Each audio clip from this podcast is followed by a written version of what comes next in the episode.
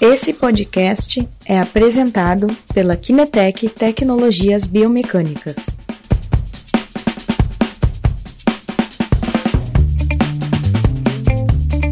Boa tarde a todos. Mais uma live aqui da Kinetec, Christian Zaniboni e também o nosso convidado Guilherme Brota. Olá pessoal, olá novamente Christian, obrigado. Então pessoal, ontem tivemos uma aula muito, muito legal do Guilherme, um webinário, onde a gente colocou nosso Black Friday, Black Friday de curso de marcha, também de G-Walk.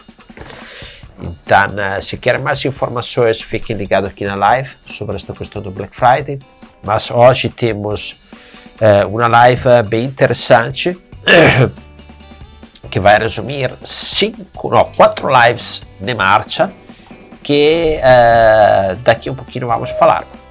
Então, que pessoal está entrando, só relembrando os nossos canais de YouTube, de podcast, o nosso IGTV. No IGTV tem também cortes, trechos de live bem interessantes, bem curtos, tópicos importantes das lives estão lá no nosso IGTV, vale a pena dar uma olhada. E aí, pessoal, hoje temos uma live que, como antecipei, vai falar de resumo de quatro lives que a gente fez sobre marcha. Né, Guilherme? Isso mesmo. Hoje a gente vai juntar, então, todos os conhecimentos que nós apresentamos nas últimas quatro lives sobre biomecânica da marcha. Ótimo. Então, uh, por que uh, né, a gente fez uh, desta maneira, Guilherme? Por que fizemos quatro lives e hoje vamos resumi-las? Então, seguindo a lógica do, da construção das lives que a gente propôs para vocês nessas últimas semanas, a gente foi avançando os conhecimentos dentro da área da biomecânica da marcha uh, nas quatro grandes áreas de avaliação quantitativa, que são as variáveis espaço-temporais, a cinemática, a cinética e a eletromiografia. Né? Então, aumentando a complexidade do, do, do, do, tipo de variável que nós estávamos observando nos pacientes. Ok. E aí, Guilherme, quais uh, foram os estudos que a gente pegou? Então, Uh, foram quatro estudos, né? Afinal de contas, quatro lives. E a gente buscou escolher estudos que fossem uh, avaliando diferentes questões da marcha dos pacientes para que a gente pudesse ver a repercussão de cada uma dessas variáveis em contextos diferentes. Então, o primeiro estudo foi sobre cinemática, variáveis espaço-temporais da marcha e o risco de quedas. Né? a segunda live foi sobre cinemática e também vimos novamente o risco de quedas, né? Afinal de contas, uh, quando a gente trabalha com pacientes frágeis, esse é um dos nossos maiores medos hoje, né? De, de que o paciente caia. Depois, quando nós fomos para cinética, aí eu já busquei uma, uma questão mais de doenças uh, degenerativas, aonde nesse estudo a gente viu a questão da relação entre a cinética e a doença da osteoartrite, uhum. né? E a última, que assim, foi uma das mais interessantes, com mais perguntas, né? Foi a relação da eletromiografia, ou seja, o controle motor que nós temos com o envelhecimento. Então, como é que muda a nossa estratégia motora quando nós envelhecemos? Ótimo. Então, agora vamos fazer uma de cada vez, ver o que a gente obtém destas destes conteúdos, né? Uhum. Então, a primeira live, né, Guilherme, que era aquela dos espaços temporais, uh, os autores uh, foi o Verghese de 2009. Isso. Né?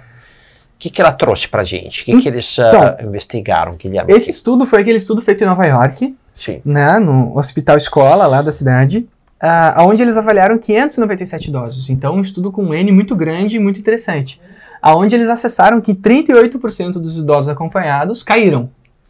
Né? Eles acompanharam por um ano e foi o suficiente para quase metade dessas pessoas terem caído. Caíram, né?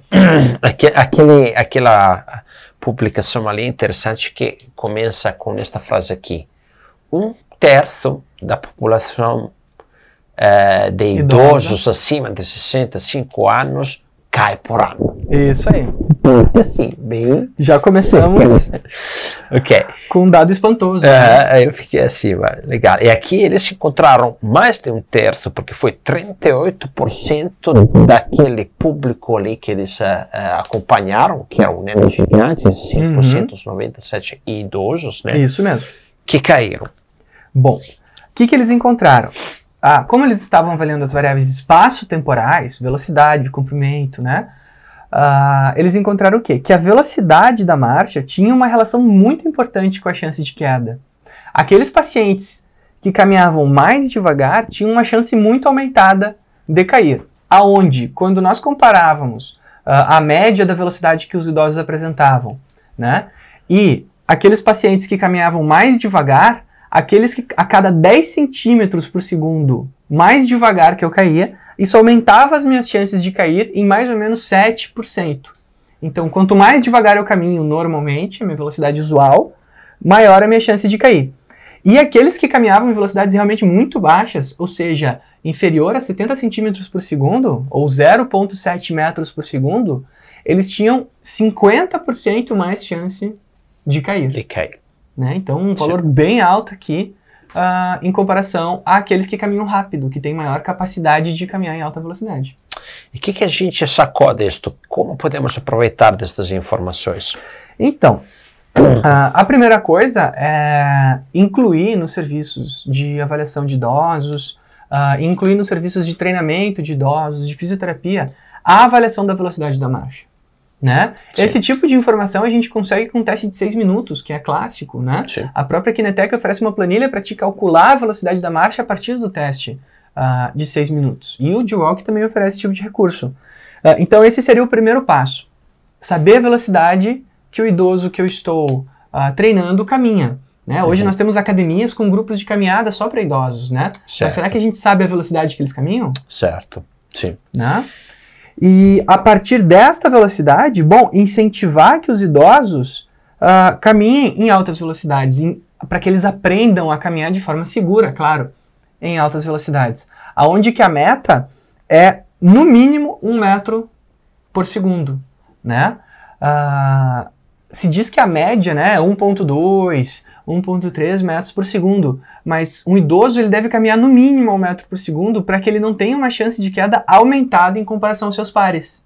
Certo. Né? Então aqui a gente já tem uma meta de velocidade. E se a gente especificar isso pela idade do paciente, tamanho, peso e pelo sexo, como a gente pode fazer na planilha da avaliação da marcha de 6 minutos, a gente consegue saber a velocidade ideal daquele paciente. Então fazer uma recomendação específica para aquela pessoa que está treinando conosco. E aí tu vai saber ali quanto ele está afastado da a velocidade ultima dele. E eventualmente tu pode começar a programar né, um treino com umas metas de aumento gradual para tentar pelo menos se encostar naquela velocidade ideal dele. né? Isso aí, esse é Sim. o plano, né? Uhum. Ok. Esta live aqui eu gostei extremamente muito. Saiu fora também a questão, se não me engano, da variabilidade Isso mesmo. como parâmetro extremamente eh, assim indicador para risco de queda, né? Variabilidade principalmente da fase de balanço. Uhum. Sobre isso, né, a gente precisa de instrumentações para conferir a variabilidade, por exemplo, de Volco, sistema de câmeras, etc. Mas daí a gente vai ver aquela outra live que foi aquela da cinemática, e lá nós eh, tivemos um trabalho feito para os autores Neil, Koba, Koba, Neil Kobayashi no Japão Isso né, do 2014. E aqui, Ah, o que, que foi feito neste trabalho aqui, Guilherme? Esse estudo, né, feito ah, no Japão, o que, que eles avaliaram, né? Eles avaliaram a cinemática da marcha, né? Então, os ângulos articulares em idosos. E aí, buscaram avaliar aqueles que tinham maior chance de cair e menor chance de cair, a partir do seu histórico de quedas, né? E o que eles encontraram? Bom, que aqueles que caem caminham diferente daqueles que não caem, né? Como? Eles apresentam então ângulos articulares que não são iguais aos ângulos articulares durante a marcha daqueles que não caem. E quais são as maiores diferenças? Bom, A primeira coisa é o ângulo de flexão do quadril. Eles apresentam menor flexão do quadril durante a marcha, então eles flexionam menos o quadril à frente uh, e apresentam menor também dorsiflexão durante a marcha. O que uh, pode explicar aí uma questão de, de alteração de movimento e de estratégia de, de usar o corpo durante a caminhada. Além disso, eles apresentam maior inversão do tornozelo e uma leve abdução de quadril aumentada, né? Então, aparentemente aumentam um pouco a base, o que já significa que eles uhum. têm uma instabilidade, né? Eles estão procuram na base maior para buscar segurança. Né? Perfeito. Sim. Essas foram as principais diferenças entre os caidores e os não caidores. Ótimo. E daí, com estas questões que a gente vai que a gente encontrou aqui, né? Flexão de quadril menor, dorsiflexão menor, né, maior inversão de tornozelo, é, maior abdução de quadril. A gente dá estas informações. Como podemos aproveitar delas? Então, uh, quem trabalha aí com grupos de caminhada com idosos uh, pode tomar algumas iniciativas já a partir desse tipo de informação, né? Que além da caminhada a gente pode incluir outros exercícios, né?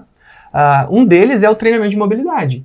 Né? Ganhar flexibilidade de quadril, às vezes as pessoas esquecem uhum. de que trazer mobilidade para essas pessoas pode contribuir também para a marcha. Né? A gente pode fazer um treinamento nessa direção. Uhum. Além disso, eu posso criar estratégias que forçam o idoso aumentar a flexão do quadril e a, a dorsiflexão e plantiflexão. Como que a gente pode fazer isso? Né? Bom, eu posso criar então metas aonde eu tente aumentar o comprimento do passo do paciente, né? Então, Sim. eu posso criar faixas, né, no, num percurso, uh, pintar no chão, botar fita marcando, aonde eu force o meu idoso a gerar uma passada com comprimento maior. Assim eu diminuo essa diferença. A outra diferença, outra estratégia importante que a gente pode fazer é, por exemplo, criar uma marcha, uh, um percurso com vários obstáculos, aonde eu também gere um, uma obrigação do idoso a aumentar a flexão do quadril.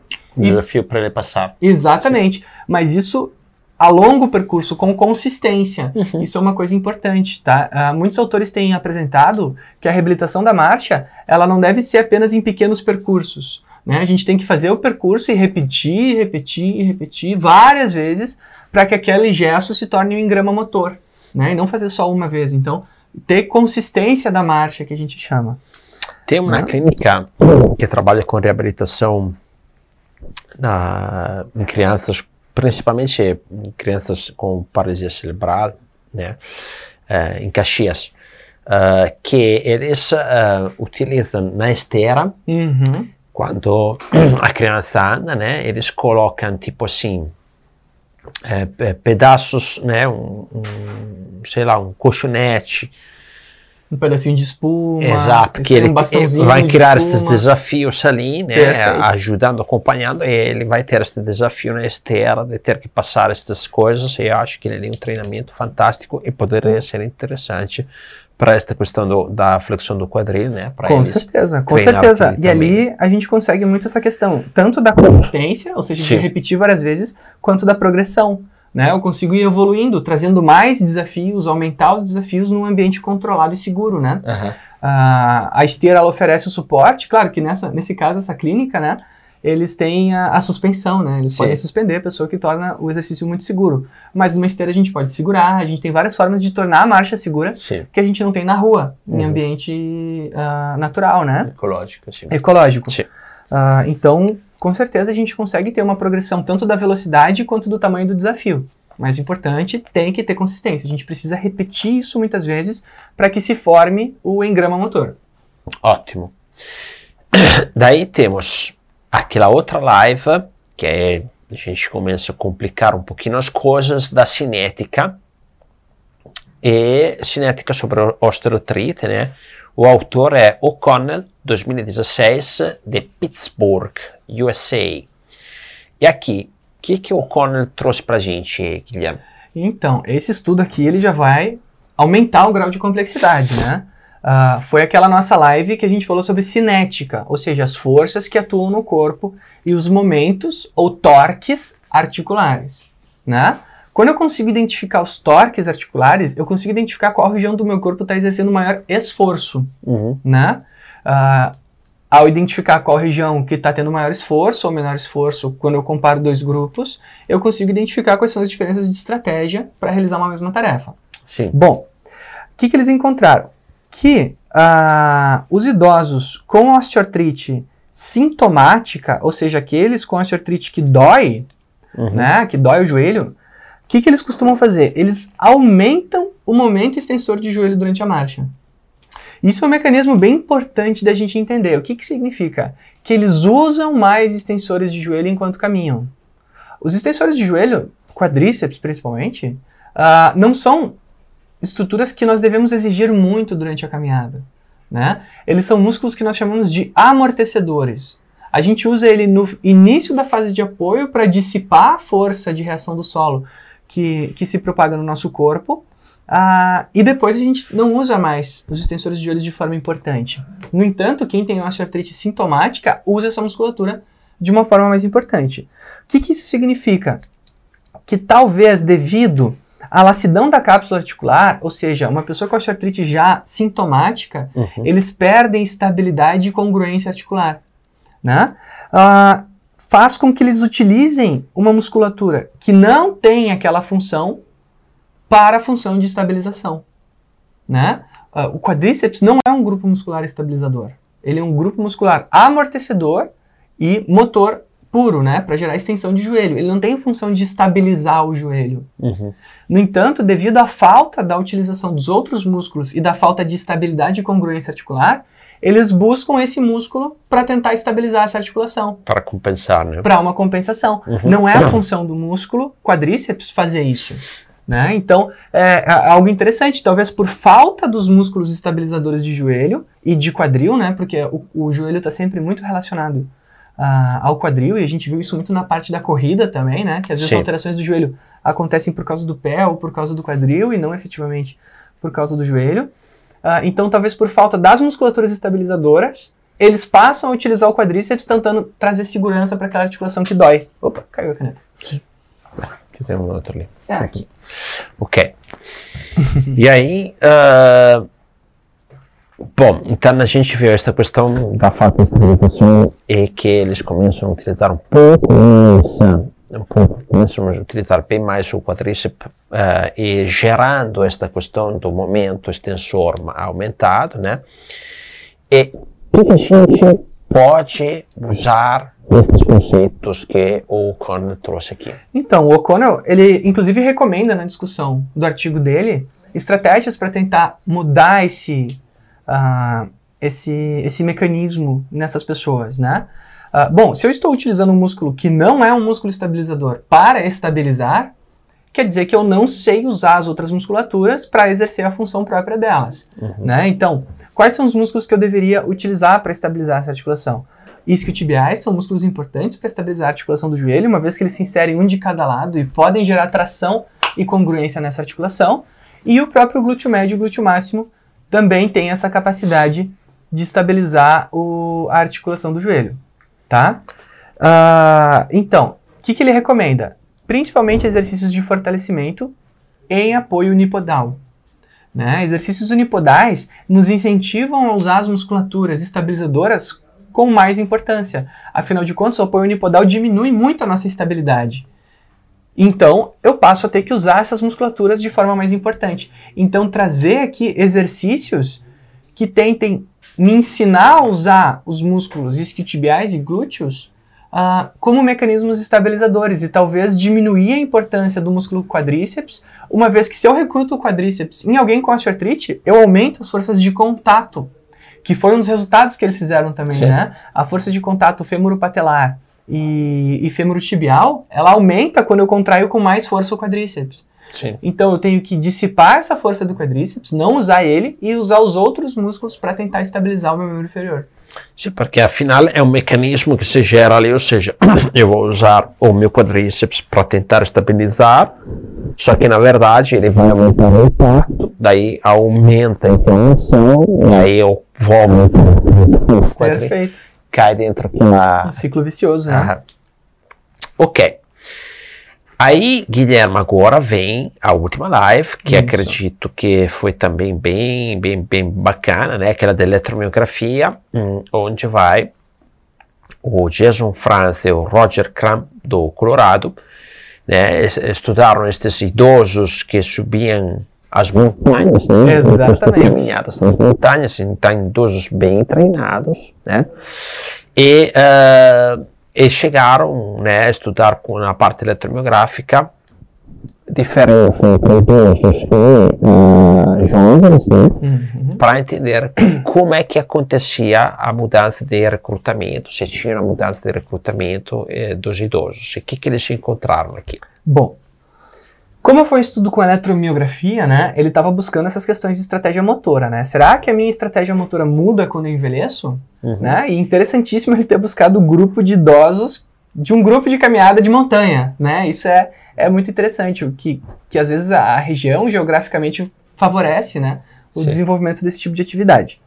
E o que, que eles encontraram? Que os idosos, ah, eles acabam recrutando com menos intensidade o grupo muscular ah, gastrocnêmio, no entanto, eles têm maior coativação. O que, que significa isso? Que eles utilizam a panturrilha com menos intensidade, Uhum. no entanto, as outras musculaturas são utilizadas ao mesmo tempo da panturrilha. Ou seja, eles têm um mecanismo menos eficiente e de menor equilíbrio, né? Eles têm Aham. mais medo de caminhar. É como se eles utilizassem a- a- os outros grupos musculares contrapondo a ação do gastrocnêmio para tentar manter a minha região segura e estável. Sim, sim. Né? Esse foi o principal resultado deles. Ah, e o outro resultado, o segundo resultado que eles tiveram, é que os idosos eles apresentavam um aumento da atividade de glúteos muito próximo a 100% Da força deles. da né? força deles. O que, que significa isso? Porque eles fizeram um estudo onde eles compararam a atividade do músculo em relação à capacidade máxima que esse músculo tem Uhum. né? Então, por exemplo, eu vou lá, ah, avalio a tua marcha ah, com, com eletromiografia e vejo que você recrutou seus músculos em X milivolts. Só que depois desse teste, eu faço um teste para ver quantos milivolts você consegue recrutar no máximo essa musculatura. A gente chama isso de 100%. Né? É o máximo que eu consigo recrutar aquele músculo. Perfeito. Chama CVM, né? Contração voluntária máxima. Ah, e o que que, que que eles viram? Que quando a pessoa, que o idoso caminha, ele recruta a musculatura de quadril quase 100% da capacidade máxima dele. Então, Uhum. é como se a marcha fosse uma atividade de repetição máxima, de, de exercício de máxima intensidade para essa musculatura. Que nos mostra que, pô, idosos têm realmente muita fraqueza na musculatura do quadril Aham. né? Então é, é algo importante da gente ver que além da coativação no tornozelo, eles têm uma fraqueza muito grande no quadril, né? Ótimo. Então, Acho que eles têm uma pergunta para fazer ali, a Dani tá chamando a atenção. O Davi Graça aqui perguntou: Isso teria a ver com os graus de liberdade? Ele deve estar mencionando com respeito à articulação do tornozelo, né? Foi mais ou menos quando ele perguntou. É, faz um tempinho. Tá. Ah, com relação aos graus de liberdade, né? As articulações que têm mais liberdade, né, mais graus de liberdade, ou seja, são capazes de fazer além da flexão e extensão, abdução, adução, circundução ou translação, normalmente necessitam de maior estabilidade, né? Ah, por exemplo, o joelho é uma articulação com poucos graus de liberdade, né? Ela só consegue fazer flexão e extensão. O quadril e o tornozelo conseguem fazer diversos movimentos. Uhum. Então, as musculaturas estabilizadoras normalmente estão nessas articulações, porque eu tenho que controlar os múltiplos, os múltiplos movimentos, os múltiplos planos de movimento de uma forma adequada, né? Então, ah, tanto no tornozelo, onde eu tenho ah, muitos graus de liberdade, eu acabo tendo que contrair vários músculos para contrair, quanto no quadril, eu preciso do glúteo para me ajudar a contrair e controlar esses diversos movimentos. Ele comentou aqui, acrescentando rigidez à articulação. Exatamente. Isso traz rigidez para a articulação, que não é o que nós queremos, né? A gente não quer contrair um músculo de uma forma que isso prejudique.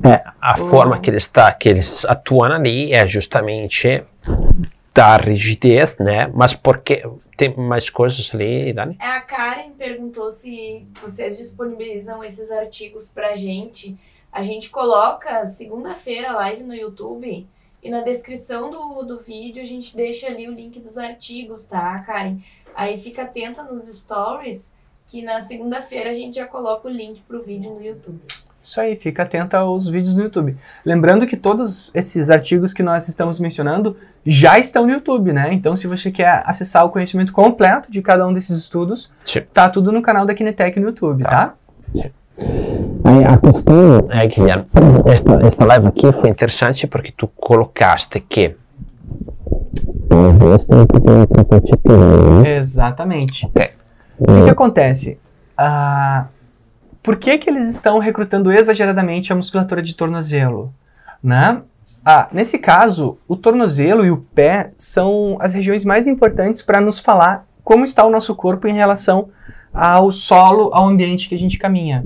Né? E o que, que os autores recomendam? Né? Eles dizem que aparentemente esse feedback proprioceptivo que o meu tornozelo e meu pé deveriam me passar para o sistema nervoso central não está ocorrendo adequadamente. A recomendação. Eles o... Ah, perfeito. Exato. E aí eles vão aca- acabar aumentando a rigidez articular para tentar compensar essa falta ah, de propriocepção e sensação do que está acontecendo no ambiente ah, externo em relação ao, ao meu corpo. Temos mais perguntas, Dani? Sim, o César Martins perguntou aqui para corredores se o glúteo é estabilizador contra o tilt anterior pélvico. O doutor César Martins é um, um amigo de velha data, ontem estava também lá na, na aula, né? Doutor César, tudo bem? Ainda está lá em Florianópolis? Aí, Guilherme, o que, que colocamos aqui para ele? Então, sim, o glúteo é, ele é um- uma musculatura que contribui muito para o controle da pelve no plano frontal durante a corrida.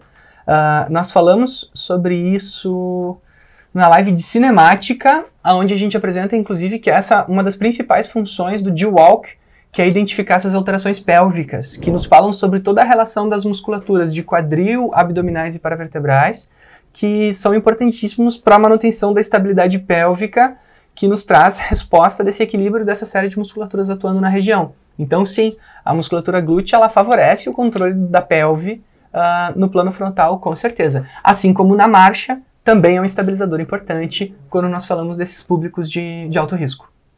Ele, ele te mandou que ainda tá lá, ele mandou abraços. É, um dia vamos para o espaço, daí a gente toma um café lá também, tá? ok. E aí, Guilherme, o, esta questão aqui do glúteo também, aqui nesta parte da, do MG, né, saiu fora que eles estão acabam recuperando praticamente um 100% Isso mesmo. né, da, da, da contração deles esta região ali, né?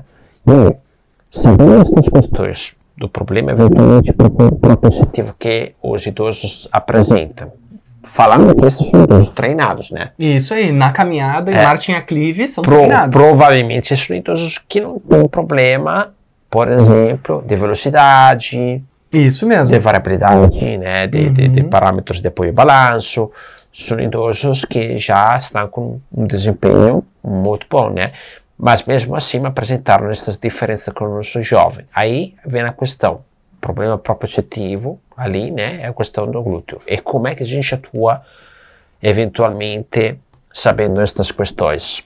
Bom, ah, na questão proprioceptiva vem o treinamento proprioceptivo, com insta- instabilidades, né? Ah, regiões onde eu forço a utilização da articulação do tornozelo para tentar melhorar a estabilidade do meu corpo. E quando a gente fala do glúteo e da capacidade máxima de utilização dessa musculatura, ah, aqui entra uma questão que hoje já é ah, muito estudada, que é o treinamento de força para idosos. O que, que é o treinamento de força, Christian?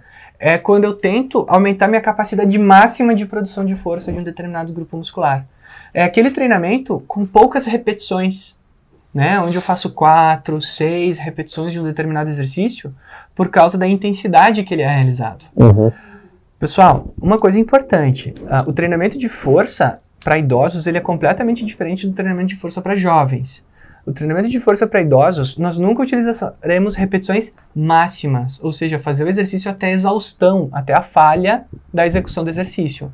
né? Mas a gente pode sim aumentar a intensidade do exercício, Uhum. diminuir o número de repetições para aumentar a capacidade máxima de produção de força do músculo, que é a nossa grande meta com idosos, né? Aumentar a capacidade máxima deles, para que durante tarefas simples, como subir um aclive, né, subir um, um morro, eles não estejam já no limite de produção de força daquela musculatura e se há um desafio, uma irregularidade, um buraco, uma pedra, alguma coisa que eles tropecem e vão necessitar de mais força naquela articulação, eles ainda têm uma reserva funcional que possa permitir que eles retornem à estabilidade e não caiam, né? Afinal de contas, o que a gente mais falou ali para trás é que o nosso grande medo é que eles caiam. né? A gente não quer que o idoso caia.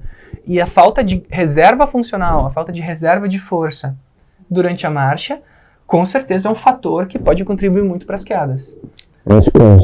Vamos lá. Eh, o Igor perguntou aqui: para o hipermodernidade, qual o melhor estímulo? Exercícios cadeia fechada ou aberta? Hiper. Modernidade. Bom, Acho que assim, a, a discussão com relação à cadeia cinética fechada e aberta, ah, ela vai muito na direção, na forma com a qual eu quero usar os meus músculos, né? Ah, quando a gente fala de cadeia cinética fechada, ah, nós estamos tentando reproduzir algum tipo de situação específica. Quando nós estamos falando em cadeia cinética aberta, nós estamos treinando um movimento para Hipermobilidade. ah, hipermobilidade. Ah, casos de hipermobilidade, né, hiperlacidão, não são exatamente os casos que a gente está estudando aqui no caso da marcha. Ah, assim, Igor, essa mobilidade excessiva está afetando o gesto funcional do teu atleta? Do teu paciente, enfim, da, da pessoa que você está treinando? Essa é a primeira reflexão que você tem que fazer. Antes de pensar o tipo de exercício, pense no objetivo que você quer atingir. Né? Avalie essa pessoa e tenta perceber se essa hipermobilidade está diminuindo a qualidade de vida dessa pessoa, né? Se a marcha está pior, se os movimentos funcionais dela estão piorados, se ela tem um salto, altura de salto reduzida, a velocidade dela é ruim, enfim, faz uma avaliação completa. Ah, se essa hipermobilidade efetivamente está prejudicando a capacidade funcional da pessoa, aí a gente tenta investigar qual tipo de exercício que pode reproduzir melhor aquela situação em que eu consiga trazer maior desafio para que na situação de desafio funcional, de, de, de tarefa funcional, eu tenha uma reserva de força, de capacidade para tentar reproduzir. Então, primeiro pensa se essa hipermobilidade está efetivamente prejudicando a vida da pessoa. Né? E aí faz os exercícios tentando reproduzir aquelas situações da vida que estão sendo prejudicadas. Pergunta, Dani. Temos outra pergunta aqui da Marlene. O idoso é a partir de 60 anos ou esse treino de menor repetição cabe em artrite ou artrose?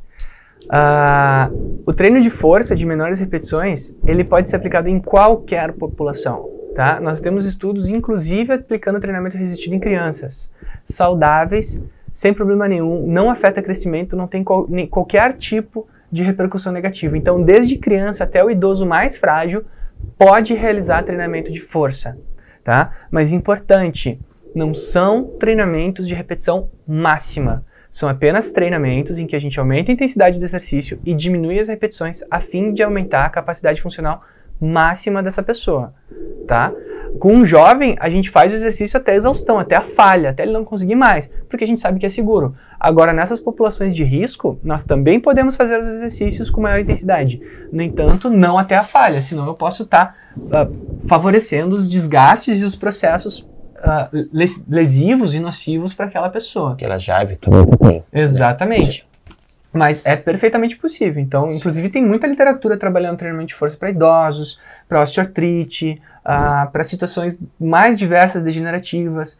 Né? Então, é seguro e você pode aplicar desde que com os cuidados necessários de postura, né? que a gente fala muito sobre isso, né? a questão do valgo dinâmico, a versão do pé, ah, que a gente olhe todos esses mecanismos ah, determinantes de lesão, eles se aplicam ao exercício também.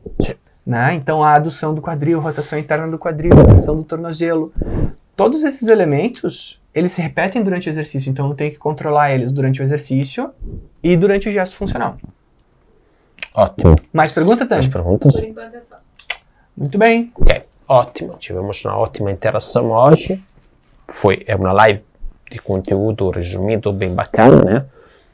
Com problemas pesquisados e aplicações da, do que, que foi encontrado. Né?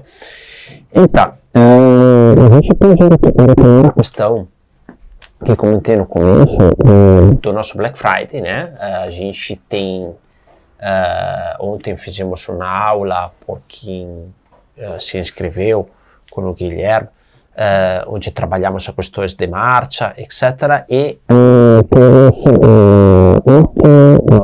ótimo desconto. Tem interesse, a gente vai colocar depois aqui o nosso link para acessar a, a, a, o curso online de análise de marcha e lá vocês podem colocar o cupom Black Week 20 né? Então vocês podem é, entrar lá, clicar e depois colocar o cupom lá.